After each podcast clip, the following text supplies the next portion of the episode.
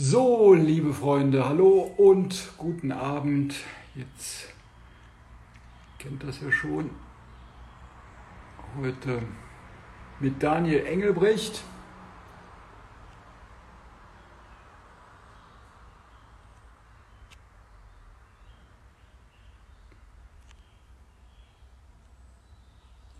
Total interessanter Gesprächspartner heute Abend. Sorry, ich kann immer nur tippen und. So, jetzt müsste auch gleich online gehen. Da ist er, Daniel. Servus. Wunderbar, hat geklappt. Hat geklappt. Freue mich sehr. Vielen, vielen Dank für deine, für deine Zeit. Du warst ja sehr gerne. jetzt sehr viel in, in den Medien unterwegs. Wie war dein Tag heute? Konntest du ein bisschen bisschen ausruhen, ein bisschen, bisschen abschalten. Ja, ich, habe selber ein bisschen Sport gemacht heute. Ähm, habe mal ein bisschen länger geschlafen, habe die letzten Nächte ein bisschen äh, Schlaf nachzuholen gehabt und war heute mal ein bisschen ruhiger, ja. Ja, ich sehe, du hast auch eine Dachgeschosswohnung, äh, glaube ich, zu, kann ich zumindest erkennen da an der Schräge. Äh, die letzten Nachtnächte waren ja auch alle heiß. Ja. Ich glaube, da haben alle nicht so richtig gut geschlafen. Jetzt gestern gab es ja hier im Rheinland auch mal Gewitter. Ich glaube, da konnten alle mal so ein bisschen, bisschen durchatmen, ein bisschen durchschnaufen. Ja. Wie, war, wie waren die letzten Tage so für dich? Also ich habe dich überall gesehen. Ähm, warst natürlich jetzt sehr gefragt, was ja auch, was ja auch klar ist bei, bei Sky. Warst du ja auch. Äh, wir treffen uns übrigens äh, für alle, die dich dann nochmal anders äh, kennenlernen wollen, dann auch am Dienstag drehen auch, auch zusammen. Ja. Wie, wie war es jetzt so die, die, die letzten Tage auch mit der, mit der großen Medienpräsenz? Ja, es war gut. Also es hat auf jeden Fall Spaß gemacht. Ähm, ich hätte die ganze Präsenz natürlich unter deutlich äh, fröhlicheren Bedingungen gehabt, aber ähm, ich mache das, ich mache das gerne, gerade um andere Menschen ähm, aufzuklären, gerade um anderen Menschen damit zu helfen. Und ich weiß ja auch, dass das, dass das Interesse nach dem Wohlergehen von Christian Eriksen groß ist. Und von daher habe ich, äh, habe ich das gerne gemacht. Waren wirklich anstrengende Tage. Ähm, mhm darf, soll man nicht meinen, aber das ist schon ein großes Hin und Her und auch von den Zeiten her ist das wirklich immer sehr, sehr eng getaktet, aber es war, es hat Spaß gemacht, es war aufregend, es ist ja auch noch nicht vorbei und ähm, wie du schon gesagt hast, nächste Woche sehen wir uns ja auch nochmal. Ja. Und ähm, denke oder hoffe, dadurch, dass jetzt äh, Christian Eriksen dann auch den Defibrillator implantiert bekommen hat, dass es äh, vielleicht dann jetzt alles wieder ein bisschen mehr bergauf geht bei ihm. Ja, gehen wir nochmal rein in die Situation. Also das war ja so, eine, so ein Moment, ich glaube, jeder kann sich daran erinnern, wo er selber war, als auf einmal das passiert ist auf, auf, dem, auf dem Fußballfeld. Das war ja für alle total schockierend. Also klar, es passieren ganz viele Dinge in, in dieser Welt, aber wenn man auf einmal dabei ist, live, mhm. und man hat das ja auch gespürt, wie es im Stadion war, wie betroffen die Menschen waren, wie betroffen auch die, die, die Mitspieler waren wie ist es dir ergangen? Hast du das Spiel live gesehen und, und wann hast du gedacht, oh, das ist eine Situation, die brenzlig ist, die ganz gefährlich ist und die so ist wie, wie, wie meine Situation?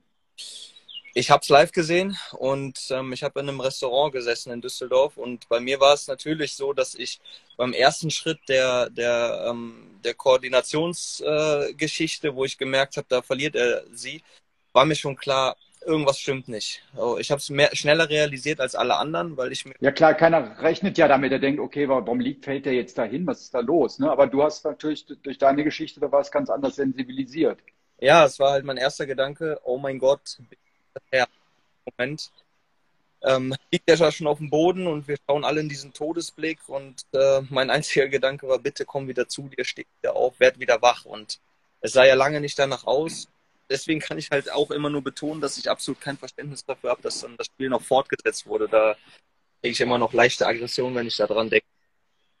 Aber klar, mir ist es eiskalt den Rücken runtergefahren. Ich habe am ganzen Körper Gänsehaut gekriegt und das war ein Thema, was für mich dann wieder sehr präsent war, weil mein Vorfall ist jetzt mittlerweile acht Jahre her und ich habe gelernt, damit umzugehen. Ich habe so sehr gelernt, damit umzugehen, dass ich mittlerweile seit ungefähr drei Jahren Vorträge zu diesen Themen halte. Achtsamkeit, Gesundheit, alles Themen, die diese Schicksale möglichst verhindern sollen. Und gerade wo jetzt die Szene von Christian Eriksen zu sehen war, war das ganze Thema auf einmal wieder so präsent. Es war wieder da, es ist mir so durch den Körper gefahren. Ich habe gedacht, boah, das ist jetzt nochmal eine andere Hausnummer, als wenn du halt mit Menschen über diese Sachen nur sprichst, die dir selber passiert sind. Mhm. Kannst du die Situation nochmal beschreiben, wie das bei dir war vor, vor acht Jahren? Hast du dich vorher schon irgendwie schlecht gefühlt? Das war ja eine, eine Herzmuskelentzündung, die du gar nicht so bemerkt hast. Du hast sie dann erst in dem Moment bemerkt, als es passiert ist. Genau, also ich habe mich in der Form meines Lebens gefühlt. Ähm, wir hatten das erste Saisonspiel gegen Rot-Weiß Erfurt mit den Stuttgarter Kickers und ähm, ich habe mich, ich habe mich super gefühlt, auch wie bei Christian Eriksen. Man hat wirklich nichts gemerkt und in der 70. Minute kam es von jetzt auf gleich, als hätte mir einer den Schalter ausgeknipst, dass meine Knie angefangen haben zu zittern. Mir wurde schwindelig, ich habe die Leute um mich herum nicht mehr gehört und nicht gesehen und plötzlich war das Licht aus und das nächste, woran ich mich erinnern konnte, waren meine meine Mitspieler die mir dann ins Gesicht geklatscht haben und gesagt haben, hey, komm wieder zu dir. Also das war, du hattest keine Schmerzen, nichts, das war einfach nur bist bewusstlos geworden. Genau, also das ist wirklich eine Frage, die echt häufig gestellt wird, aber ich hatte nie Schmerzen, was, was die Herzrhythmusstörung betrifft. So, das sind keine Schmerzen, das ist einfach Angst. Und diese Angst, die sich breit macht, die ist schlimmer als jeder Schmerz. Den Schmerz mhm. hatte ich erst, als ich geschockt wurde vom, vom Defibrillator, deswegen. Mhm. wie viel, was passiert da genau mit so einem Defibrillator? Aber das geschockt, klar, wir wissen das, dann gibt es einen Elektroschock, aber was, was passiert da genau? Ja, der, der Defibrillator ist ja mit dem Herz verbunden. Da gehen ja Sonden vom Defibrillator runter ins Herz und äh, der überwacht das Herz 24 Stunden am Tag. Den hast du implantiert, der ist in deinem Brustkorb drin. Der ist wie groß und, und ist das wie ein kleiner Metallkasten ja. oder wie kann man sich das vorstellen? man könnte sagen, das ist so ein bisschen kleiner als eine Zigarettenschachtel, würde ich jetzt mal vermuten. Mhm. Ähm, und, und wo ist der? Der ist, im... der ist quasi hier unterm Schlüsselbein. Okay. Genau. Und den, den, spürst du auch. Ja, den, den spüre ich und den sieht man aber auch, wenn ich jetzt kein T-Shirt an hätte. Mhm. Und, ähm, er ist einfach da, um das Herz zu überwachen und falls der Herzschlag aus dem Takt gerät, dann, dann sieht er das und wenn er merkt, dass es lebensbedrohlich wird, dann würde er mich dann schocken. So, das ist halt das Prozedere bei dem Defibrillator. Er versucht die ersten zwei Sekunden zu überstimulieren. Überstimulieren heißt, der sendet äh, Elektrosignale durch den Körper, um zu versuchen, den Herzschlag wieder in den Takt zu bekommen. Und wenn er das nicht schafft, dann äh, sendet er den Schock aus. Und der Schock sind 830 Volt, die dann durch den Körper jagen. Und falls jemand mal eine Steckdose gepackt hat, eine Steckdose hat 220 Volt. Das sind Schmerzen, die wünscht man nicht mal seinen allerschlimmsten Feinden. Ja, ich finde, das ist, ist, ist ja irgendwie auch ganz, ganz plastisch und auch, auch sehr krass, wie du das schilderst. Also man, man, man denkt ja, okay, Defibrillator, dann springt der an und alles wieder gut. Aber das, das ist ja, ich glaube, eine Situation, wenn du das so auch schilderst, das willst du ja gar nicht. Das willst du ja auch nicht erleben. Und ist das dann auch diese Angst? Ja, also ich sage ja, auf der, auf der einen Seite ist der Defibrillator. Du musst mal, äh, äh Daniel, sorry, dass ich unterbreche, irgendwie ist der Ton jetzt schlecht. Hast du irgendwie einen ja. Finger irgendwo drauf? Jetzt ja. besser? Ja, jetzt besser. Ja. ja, ich hatte das, ähm, der Defibrillator ist halt das Ding, das ist mein Schutzengel. Ich bin froh, dass er da ist. Aber mhm. auf der anderen Seite ist es auch das, wovor ich mich am meisten fürchte, weil er mir die Schmer größten Schmerzen in meinem Leben bereitet hat. Aber auf der anderen Seite hat er mir halt auch das Leben schon einige Male gerettet. Deswegen. Wie oft schon mittlerweile? Dreimal, der Defibrillator, dreimal, ja. Mhm. Genau in welchem Abstand jetzt, also wie lange hast du den schon und in welchem Abstand setzt er dann ein und kann man das voraussehen oder, oder, merkst du das vorher oder wie ist das? Also ich kann die, die Abstände kann ich genau beziffern und auch die Implantation. Ich hatte, habe ihn bekommen am 18.12.2013. Den ersten Schock hatte ich am 28.01.2014, also einen guten Monat später. Den zweiten Schock hatte ich am 16.09.2017. Das war dann drei Jahre später. Und den dritten Schock hatte ich dann am äh, 26.06.2017. Und was das, ja, merken, ich merke es, ja, beim, äh, bei allen Malen habe ich gemerkt, dass die Herzrhythmusstörungen wieder eingesetzt haben, mir langsam schwindelig geworden ist, ich um die Leute um mich herum nicht mehr gehört und nicht mehr gesehen habe, meine Knie angefangen haben zu zittern und dann war mir klar, gleich kippst du um und bevor du aber zusammenbrichst, wird der Defibrillator sich ein, einschalten. Und dann äh, habe ich mich bei zwei Malen auf den Boden gelegt, dann hat's geknallt und beim ersten Mal wusste ich ja noch nicht, was auf mich zukommt und da hat's mich halt komplett durch den Flur okay. Und, und was, was, was passiert dann danach? Der setzt dann ein und dann setzt du dich ja nicht wieder an den Tisch und sagst, Prost Jungs, äh, hier bin ich wieder, sondern was, was, was, was passiert danach? Und wie geht's dir dann danach? Es sind ja, es sind ja unerträgliche Schmerzen. Es fühlt sich halt an, als wenn man von innen verbrennt. Es fühlt sich an, als wenn von außen drei, vier Leute immer und immer wieder auf den, auf den Brustkorb treten. Und ähm, im Anschluss tut halt der Nacken weh, die Zähne weh, der Rücken tut weh, alles tut weh, weil es sind halt, wie gesagt, 830 Volt, die durch den Körper geschossen werden. Und das macht natürlich auch was mit den, mit den Muskeln und mit den Gelenken. Und danach war es dann immer die Situation, dass ich, beim, gut, beim ersten Schock war ich schon im Krankenhaus, beim zweiten und dritten bin ich sofort ins Krankenhaus gekommen und äh, wurde dann natürlich erstmal untersucht, warum äh, wurde de, der Schock ausgelöst, was ist jetzt das, äh, das Problem gewesen und ähm, besteht die Gefahr, dass er wieder auslöst, wenn ich jetzt nach Hause gehe. Und deswegen steht da erstmal immer eine Untersuchung an und danach ähm, wird versucht, die Ursache zu beheben. Also ich finde es eine echt krasse Geschichte, aber ich finde es auch wichtig, dass man drüber spricht oder dass, dass, dass du drüber sprichst. Weißt du, wie es jetzt unseren, unseren Zuhörern äh, geht. So. Deswegen mhm. finde ich es auch gut, dass man es transparent und dass du es auch transparent machst. Auch weil, mhm. ja, ich kann mir schon vorstellen, dass es halt auch nicht einfach ist, weil du natürlich immer wieder auch gefragt wirst und so, aber auf der anderen Seite, äh, ja, es, es ist halt das Leben und es ist dein Leben und, und, und du musst es auch immer wieder auch, auch an, annehmen. Vielleicht nochmal, was heißt eigentlich Herzmuskelentzündung und wie hast du das bekommen? Also und was, wenn man jetzt, wenn viele jetzt hier zuhören und du dein, dein, dein, dein Leben auch, auch schilderst, ähm, wie kann man das vermeiden und welchen Fehler hast du da vielleicht auch gemacht? Also Herz, eine Herzmuskelentzündung kann man über wirklich mehrere Wege bekommen. In meinem Fall es ist nicht zu 100% bestätigt, aber ich habe schon ein paar Mal gesagt, dass so Fußballer sind ja prädestiniert dafür, so eine Herzmuskelentzündung sich einzufangen, dadurch, dass sie mit einer Erkältung trainieren, dass sie mit Fieber trainieren, dass sie mit einer Grippe trainieren, dass sie halt so Krankheiten übergehen und sie nicht auskurieren und dann sagen, ich nehme mir die Auszeit nicht, die Erkältung geht schon wieder weg. Ich ja, man ist besonders hart, ich stelle mich jetzt nicht so ja. an, kleine Erkältung, mache ich weiter. Mhm. Und so hat man schnell eine Herzmuskelentzündung. Und ähm, diese Herzmuskelentzündung muss auch nicht bei jedem ausbrechen. So jeder Mensch, oder ich glaube über 90 Prozent der Menschen haben diesen Virus in sich. Und wenn diese, Herzmus wenn diese Herzmuskelentzündung entfacht wird, dann wird's halt gefährlich, weil sie so tückisch ist, dass man sie vielleicht im Zweifel gar nicht merkt es gibt ein paar Anzeichen dafür. Beispiel, dass man sich mal drei, vier Tage total schwach fühlt, total schwach, antriebslos, schlapp. Aber wie oft haben wir dieses Gefühl? Das haben wir ja öfters mal ohne ja, eine. Entzündung zu haben. Deswegen mhm. ist es halt sehr tückisch, weil es dann Nimmt von man es nicht so ernst dann, ne? Also man fühlt sich schwach, denkt, das geht schon wieder vorbei. Mhm. Genau. Und das ist dann äh, so eine Geschichte, wie es dann bei mir oder auch bei Eriksen gewesen ist, ist dann von jetzt auf gleich dieses Bam, Licht wird ausgeknipst und dann liegen wir bewusstlos da. Und das ist halt das Gefährliche daran. Deswegen ist das, was ich auch seit Jahren schon über die Vereine sage. Ähm, es fließt so viel Geld in den Verein und so viel Geld im Fußball.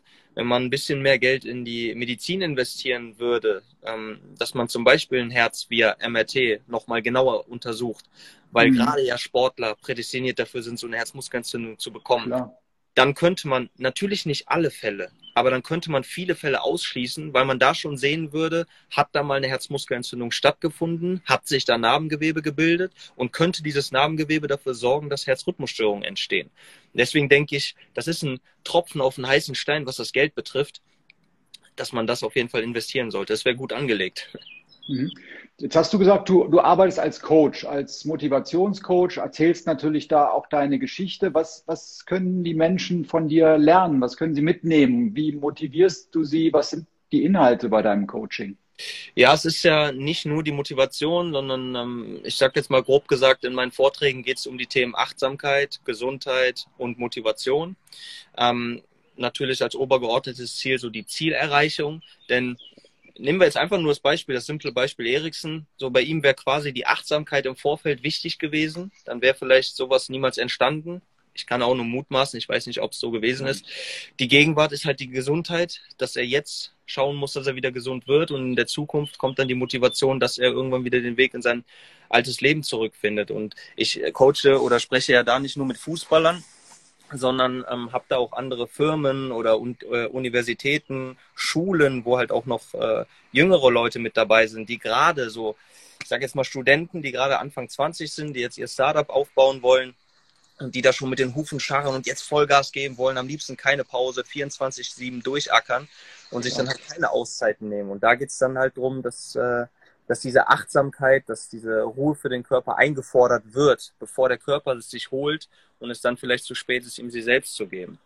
Mhm. Und das sind so die Themen, mit denen ich mich halt tagtäglich beschäftige. Ja, du hast ja das, das erleiden müssen, hast dann die OP bekommen, hast den Defibrillator bekommen und hast dann aber gesagt, ich höre nicht auf mit Fußball, sondern ich mache weiter. Natürlich auch in Absprache mit, mit, mit, mit den Ärzten. Mhm. Aber irgendwann ging es dann nicht mehr weiter. Kommen wir erstmal nochmal zu dieser Situation, wo du gesagt hast, okay, ich mache weiter. Was war da für dich die, der, der Auslöser? Wolltest du dein altes Leben nicht aufgeben? Wolltest du es dir selber auch nochmal beweisen?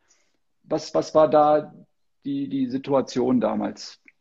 Ja, ich glaube, das waren viele Faktoren, die dann eine Rolle gespielt haben. So Naivität, falscher Ehrgeiz. Ähm, ich hatte ja den Traum, irgendwann mal in der ersten Bundesliga zu spielen, mich da mit meinen größten Idolen zu messen oder zusammen mit ihnen auf dem, äh, auf dem Platz zu stehen.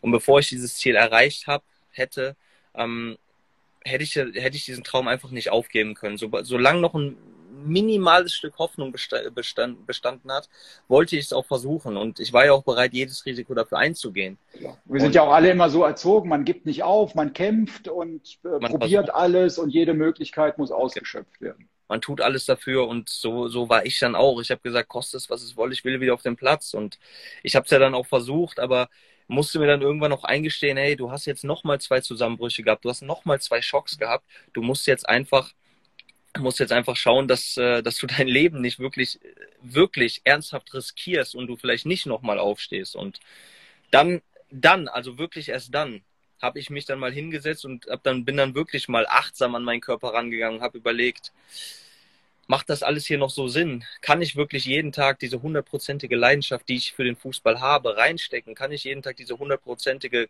Power, von der ich als Fußballer gelebt habe, reinstecken? Oder ist auch eine Kopfsache, ne? Also weil wenn, wenn, wenn dieser Defibrillator, so stelle ich mir zumindest so vor, dass, dass wenn der irgendwie immer so im Hintergrund ist, dass mhm. du halt eben nicht immer an die Grenze gehst, weil du weißt. Genau das ist das, genau das ist der Punkt. Dann stehst du morgens ja. auf, gehst zum Training und beschäftigst dich mit zwei Gedanken ganz intensiv. Der eine Gedanke, boah, hoffentlich überlebst du das Training. Und der zweite Gedanke, hm, jetzt versuch mal bitte nicht an das Herz zu denken, sondern einfach mal Leistung zu bringen. Und das, das zehrt natürlich, das macht einen kaputt. Die Psyche bleibt davon nicht unbeschadet, definitiv nicht. Und ganz nebenbei ist dann auch noch die Angst der, der Freunde und der Familie, die dann, äh, die dann jeden Tag sagen, beziehungsweise meine Mutter hat es damals gesagt, ich habe die größte ja. Angst, dass ich dir irgendwann mal schreibe und es kommt keine Antwort mehr zurück, weil du das Training nicht überlebt hast. Ja, ja klar. Und, und auch der, ich kann mir vorstellen, auch der Mannschaftskollegen. Also wir müssen uns ja nur an die an die Bilder bei Eriksen äh, erinnern, wie, wie geschockt die auch waren. Also wie, wie was das für eine Mannschaft bedeutet oder für eine Familie, Freunde, die machen sich ja alle Sorgen äh, um dich und, und so, die sehen das dann auch auf einmal dann, wie es dir dann geht. Ne? Das, das ist ja auch, ich sag mal, für den, für den Teamgeist wahrscheinlich auch schwierig. Ne? Auf jeden ja. Fall. Also das ist auch nochmal so ein Thema, was ich auch nur nochmal betonen kann. Wir sehen dieses Spiel, und Eriksen bricht da zusammen. Und jetzt sitzen wir alle vorm Fernsehen, gucken uns das Spiel an. Und es geht wirklich jedem Menschen nah. Es geht uns nah, die ihn nicht persönlich kennen. Viele Menschen weinen, viele vergießen Tränen und jeder ist sichtlich angegriffen und angetan davon. Und dann gibt's noch die Stufe höher, die, die im Stadion sitzen, die das alles live miterleben, die sehen, wie er da live vor Ort wiederbelebt wird. Am Anfang hoffnungslos, weil er einfach nicht wieder zu sich kommt. Er kriegt eine Herzdruckmassage. Er wird vom Defibrillator geschockt. Denen geht das alles noch mal näher als uns, die noch viel weiter weg sind. Und dann gibt es noch eine höhere Stufe, das sind die Spieler, die mit ihm zusammen auf dem Platz stehen, die ein persönliches Verhältnis zu ihm haben, die ihn gut kennen, die mit ihm befreundet sind, die vielleicht auch die Familie kennen. Und von denen wird verlangt, dass die weiterspielen sollen. Also das kann ich, wie gesagt, ich kann das nicht verstehen. Das ist für mich einfach so ein absolutes Unding. So was die Menschlichkeit betrifft. Da wurde wirklich, wenn man so das Thema Respekt wirklich so groß schreiben will im Fußball, dann muss man das in die Kategorie mit dem Rassismus packen, weil da zählt der Respekt für mich auch eine ganz, ganz tragende Rolle. Was ist da in der Mannschaft vorgegangen? Na, dass sie dann weiterspielen mussten? Was, ja, was ich denke halt, also ich, ich glaube, der, der, der Mannschaft kann man persönlich keinen Vorwurf machen. Die Mannschaft hatte vielleicht. Die mussten ja, klar. Hm. Genau, die Mannschaft hatte in dem Sinne auch mit diesen Themen vielleicht noch nicht so viel zu tun und hört dann von einem Eriksen aus dem Krankenhaus, hey, mir geht's gut, ihr könnt weiterspielen. So, was das aber für eine Tragweite hat, das kann ein Eriksen in dem Moment noch gar nicht wissen. Als er wach geworden ist, haben alle gejubelt und alle gesagt, hey, der ist wieder wach und wird wieder gesund und alles wird gut. Aber mir war sofort klar, dieser, dieser Zusammenbruch, der ist noch lange nicht vorbei, weil jetzt geht erstmal diese spannende Frage los, was war der Auslöser? Was ist passiert? Und ja. für mich ist klar, dass irgendwas mit dem Herz nicht in Ordnung ist und dass er einen Defibrillator bekommen hat, ist einfach nur ein Indiz dafür, dass da wirklich bleibende Schäden, also bleibende Schäden nehme ich zurück, dass da aber irgendwelche Schäden entstanden sind, die ihn dazu gezwungen haben, dass er da zusammengebrochen ist. Und deswegen ja, ist jetzt ja. gerade immer noch diese spannende Phase, wie geht's weiter? Kann er überhaupt jemals wieder zu 100 Prozent gesund werden? Und da denke ich ja. noch an den Fußball. Ja. Was, was, was, was rätst du ihm oder was, was glaubst du, was bei, im Moment so auch bei bei Christian Eriksen, der natürlich auch wieder, genau wie jeder Sportler, Fußballer davon träumt, wieder auf dem Platz zu stehen und Fußball zu spielen. Was rätst du ihm? Wie, wie geht er jetzt mit dieser Situation am besten um? Also mhm. das ist ja auch so ein Thema vielleicht von loslassen und zu sagen, okay, mein Leben ist jetzt ein anderes. Ja, also da habe ich auch eine, eine ganz klare Meinung zu. Ähm, auf der einen Seite muss ich betonen, ich weiß die Diagnose nicht, ich weiß nicht, was in seinem Herz passiert ist ja. und welche Krankheit er davon getragen hat, aber anhand der Sachen, die ich jetzt gesehen und gehört habe mit dem Zusammenbruch, mit, dem, mit der Implantation eines Defibrillators, das ist ein ganz klares Statement dafür, dass das Herz Schäden davongetragen hat, sonst hätte er keinen Defibrillator bekommen.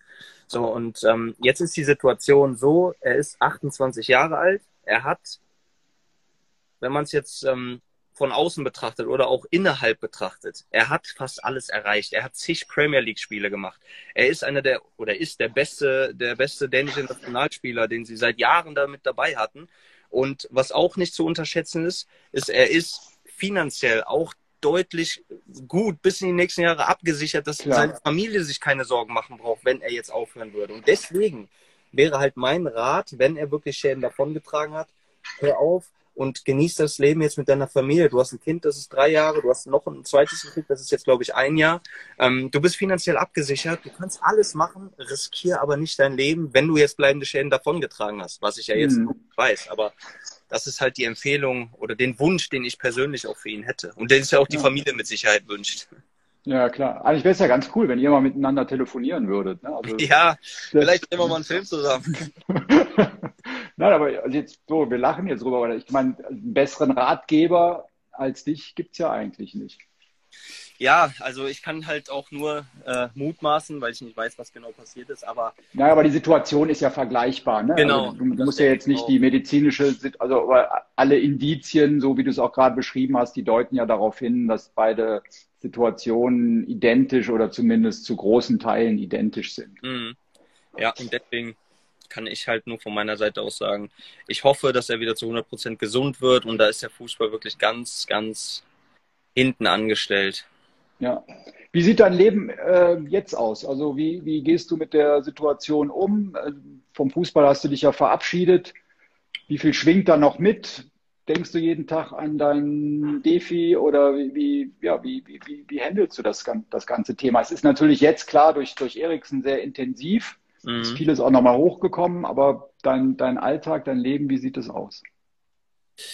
Ja, mein Leben, also ich bin dem Fußball ja trotzdem treu geblieben. Ich äh, bin ja trotzdem noch im Scouting aktiv, dass ich halt die jungen mhm. Talente sichte und finde und mhm. möglichst früh schon diese Sachen mit auf den Ge Weg gebe, dass sie halt Achtsamkeit da groß schreiben sollten, auch mal ein bisschen selbst reflektieren sollen und da auf ihren Körper achten, weil ich bin jetzt 30, ich wäre jetzt im besten Fußballalter, aber ich kann es nicht mehr ausüben und ähm, Momentan ist mein Leben dann so, dass ich äh, mich darauf fokussiere, dass ich immer schaue, dass ich in jedem Jahrgang die, die spannendsten und besten Talente kenne, dass, die, dass ich die Spieler auf dem Schirm habe, die viel Potenzial mit sich bringen. Und mein tagtägliches Brot ist natürlich diese Themen Motivation, Achtsamkeit, Gesundheit, dass ich mich immer weiter da rein versetzen kann, dass ich immer mehr über diese Themen lerne, damit ich natürlich auch weiß, worüber ich spreche, wenn ich mit meinen mit meinen Kunden oder mit den Vereinen oder mit den Universitäten oder Schulen, wenn ich mit denen darüber spreche, dass ich da auch möglichst Hilfestellung geben kann. Weil es kommen immer wieder Menschen, wo ich dann äh, da stehe und denke, wow, diese Geschichte habe ich auch noch nicht gehört. Und ja. äh, dafür muss es auch erstmal eine Lösung geben. Deswegen versuche ich mich da halt jeden Tag weiterzubilden. Ja, dann, dann gib uns doch mal bitte so zum, zum Abschluss die, bei, die drei besten Tipps zum Thema Achtsamkeit und Gesundheit. Worauf sollen wir alle achten? Okay, ich gebe mal drei Tipps äh, zur Achtsamkeit, Gesundheit, Motivation, was mhm. man so leicht verinnerlichen kann. Ja. Ähm, die Gesundheit ganz klares Thema, ganz, ganz, ganz klares Statement ist halt, dass wir alle diese, diesen Wunsch haben, bei diesen 100 Prozent zu sein, dieses Ideal, diese Idealvorstellung, 100 Prozent gesund zu sein. Schafft aber halt niemand. So Säuglinge, die sind bei 100 Prozent. Aber ich bin mir sicher, dass wenn wir mit ein bisschen Bewegung, mit einer vernünftigen Ernährung und mit ein bisschen Ruhe für den Geist, dass wir da schon mal ganz nah an diese 100 Prozent rankommen, als wenn wir es nicht tun. So, niemand muss zum Hochleistungssportler mutieren. Aber 20 Minuten am Tag sich zu bewegen, das kann schon Wunder wirken. Und da bin ich mir relativ sicher, dass so kleine Lappalien wie Kopfschmerzen, Rückenschmerzen, Nackenschmerzen der Vergangenheit angehört. Und mhm. wenn man dann diese Geschichte mit dem, mit dem Geist nimmt, ähm, ich nehme mich jetzt mittlerweile selber da raus, weil ich wirklich gelernt habe, aber in meiner Generation ist es so, Morgens stehen wir auf, der erste Griff geht sofort ans Handy. Wir gucken, was gibt's Neues. Und wir hauen uns mit Informationen zu. Wir müssen in diesen zehn Minuten mehr Informationen verarbeiten als unsere Großeltern wahrscheinlich in einer Woche. Und ja, 95 Prozent von diesen Informationen sind einfach sinnlos. Und im Zweifel ja. denken wir uns dann noch, boah, mein Leben ist so schlecht. Ich sehe hier, der ist da im Urlaub, bei dem läuft da alles so super und ich liege jetzt hier im Bett und muss jetzt hier wieder meine zwölf Stunden ackern gehen. So, und genau, deswegen, oder du hast negative Nachrichten, die dich auch erstmal runter. Genau, oder negative Nachrichten, die dir dann schon den ganzen Tag versauen, ja. weil du morgens schon so in diesen, in diesen Tag startest. Ja, und der dritte Punkt, den äh, füge ich dann bei der Motivation hinzu, ist dieses, äh, dieses Warum das Warum, das in jemandem einfach brennen muss, dieser Impuls. Und da habe ich mhm. eine ganz kleine Geschichte zu. Da geht es um einen kleinen Jungen. Und gut, dass wir gerade in diesem Gespräch sind, das passt dann nämlich ganz gut. Ja. Da geht es um einen kleinen Jungen, der kommt aus einem Vorort von Sao Paulo und ist unter ganz miserablen Bedingungen aufgewachsen. Kein Strom mhm. zu Hause, wenig zu essen. Der Vater hat drei verschiedene Jobs gemacht, damit er die Familie irgendwie über Wasser halten konnte. Der Junge ist morgens bei Kerzenschein aufgestanden und abends bei Kerzenschein schlafen gegangen. Er hatte aber einen Traum er hat für diesen Traum jeden Tag gearbeitet. Am Anfang haben ihn alle ausgelacht, weil er sehr klein war. Und abends, wenn er nach Hause kam, hat er sich dann mit seiner Familie ein Schlafzimmer geteilt und mit vier Personen, mit Mama und Papa und seiner Schwester, eine Matratze geteilt. Dieser Junge hat aber immer weiter an seinen Traum geglaubt. Sein Impuls war, dass irgendwann, dass er seine Familie aus diesen Slums, aus diesen miserablen mhm. Bedingungen rausholt und seiner Familie, auch seiner nächsten Generation ein schönes Leben bieten kann. Mhm. Und heute kann man über ihn sagen, was man will, aber Neymar gehört zu den besten Fußballern der ganzen Welt. Und da denke ich halt, das ist wieder so ein Beispiel, dass es wirklich jeder schaffen kann. Mit einer gewissen Portion Disziplin, mit Talent und mit harter Arbeit. Und das sind jetzt mal so drei kleine Tipps, die ich auf jeden Fall jedem mit ans Herz geben kann. Ja, sehr schöne Geschichte. Sehr schöne Geschichte über Neymar und vor allen Dingen dann das Gesamtpaket, dass man natürlich immer für seine Träume kämpfen soll, immer Vollgas geben soll, aber gepaart mit dieser, mit dieser Achtsamkeit und dann auch sagt, okay, wenn es eben nicht geht, dann nehme ich mich dann auch, auch zurück und dann entwickle ich, genauso wie du das auch gemacht hast, neue Träume und neue Ziele. Das ist doch ja. äh, ja, ganz wichtig. Ja, ja. Ganz tolles Gespräch mit dir. Vielen, ja. vielen Dank. Hat mir ich freue mich schon auf, auf, auf Dienstag, ich wenn wir auch. uns treffen und wenn wir uns dann äh, in, in Köln sehen. Jawohl. Und äh, ja, der, der Beitrag dann, wenn wir beide uns treffen, der läuft dann natürlich auf Sky. Da zaubern wir was Schönes. Da war was, genau, genau. Super. Hier einen schönen Abend. Danke gleichfalls. Dann sehen wir uns nächste Woche. Machen wir. Bye, bye. Tschüss, Daniel, vielen Dank. Ciao. Danke, danke. Ciao, ciao.